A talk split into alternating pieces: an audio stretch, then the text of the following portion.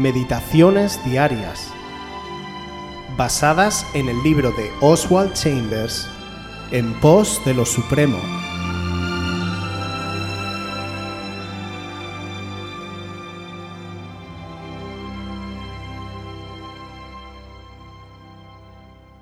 El B de la preparación.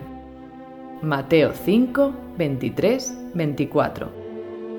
Por tanto, si traes tu ofrenda al altar y allí te acuerdas de que tu hermano tiene algo contra ti, deja allí tu ofrenda delante del altar y ve, reconcíliate primero con tu hermano y entonces vuelve y presenta tu ofrenda. Es fácil imaginar que llegaremos a un punto en nuestra vida donde estaremos completamente listos, pero la preparación no se produce de manera instantánea. De hecho, es un proceso que debe continuar ininterrumpidamente. Es peligroso estancarnos en nuestro nivel actual de experiencia. La vida cristiana exige preparación y más preparación. El nuevo creyente se siente atraído de inmediato por el sentido de sacrificio. Lo que más nos atrae hacia Jesucristo, hablando en términos humanos, es la conciencia que tenemos de lo heroico, pero el escrutinio de sus palabras súbitamente pone a prueba esta ola de entusiasmo. Ve y reconcíliate primero con tu hermano. El ve de la preparación consiste en permitir que la palabra de Dios te escudriñe. Tu sentido heroico del sacrificio no es suficientemente bueno. Lo que el Espíritu Santo detecta en tu vida es la naturaleza que nunca podrá serle útil. Solo Dios podrá descubrir esa naturaleza en ti. ¿Tienes algo que ocultarle? Si es así, deja que Él te escudriñe con su luz. Si hay pecado en tu vida, no solamente debes admitirlo, sino confesarlo. ¿Estás dispuesto a obedecer a tu Señor y Maestro por mucho que sea humillado tu derecho sobre ti mismo? Nunca pases por alto una convicción que venga del Espíritu Santo. El hecho de que Él la haya traído a tu mente significa que es lo suficientemente importante y por eso la estás sacando a la luz. Mientras buscas algo grande a lo cual renunciar, Dios te está hablando de algo muy pequeño, pero detrás de eso se halla el principal baluarte de la obstinación. No quiero renunciar a mi derecho a mí mismo. Sin embargo, precisamente este es el aspecto al cual Dios quiere que renuncies si has de ser un discípulo de Jesucristo.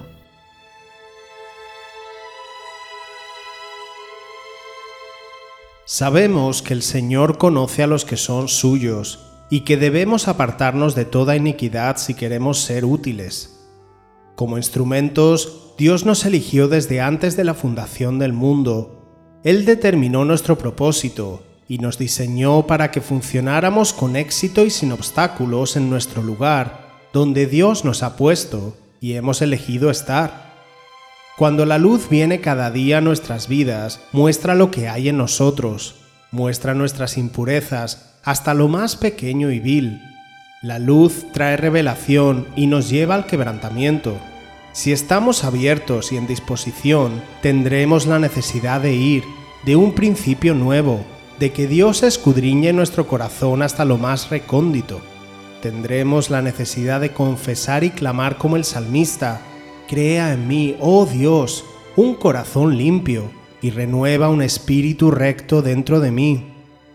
Cuando escribió este Salmo 51, David había comprendido lo que Oswald nos está diciendo, que de nada vale presentarnos delante de Dios para darle adoración, para ofrecer ofrendas o cualquier otra dádiva, sin un corazón limpio.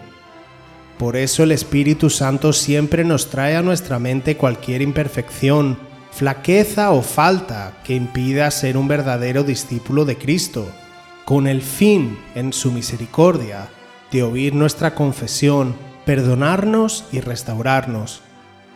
Solo en esa actitud es donde podremos ser vasos de honra, para que seamos verdaderos colaboradores suyos, para que seamos funcionales y efectivos, para ser instrumentos santificados, útiles al Señor y dispuestos para toda buena obra.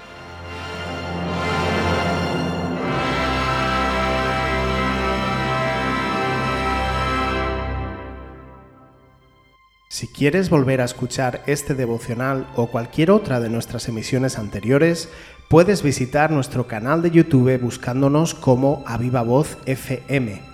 También puedes ponerte en contacto con nosotros a través de nuestra página web www.avivavoz.es o mandarnos un correo electrónico a la dirección contacta@avivavoz.es.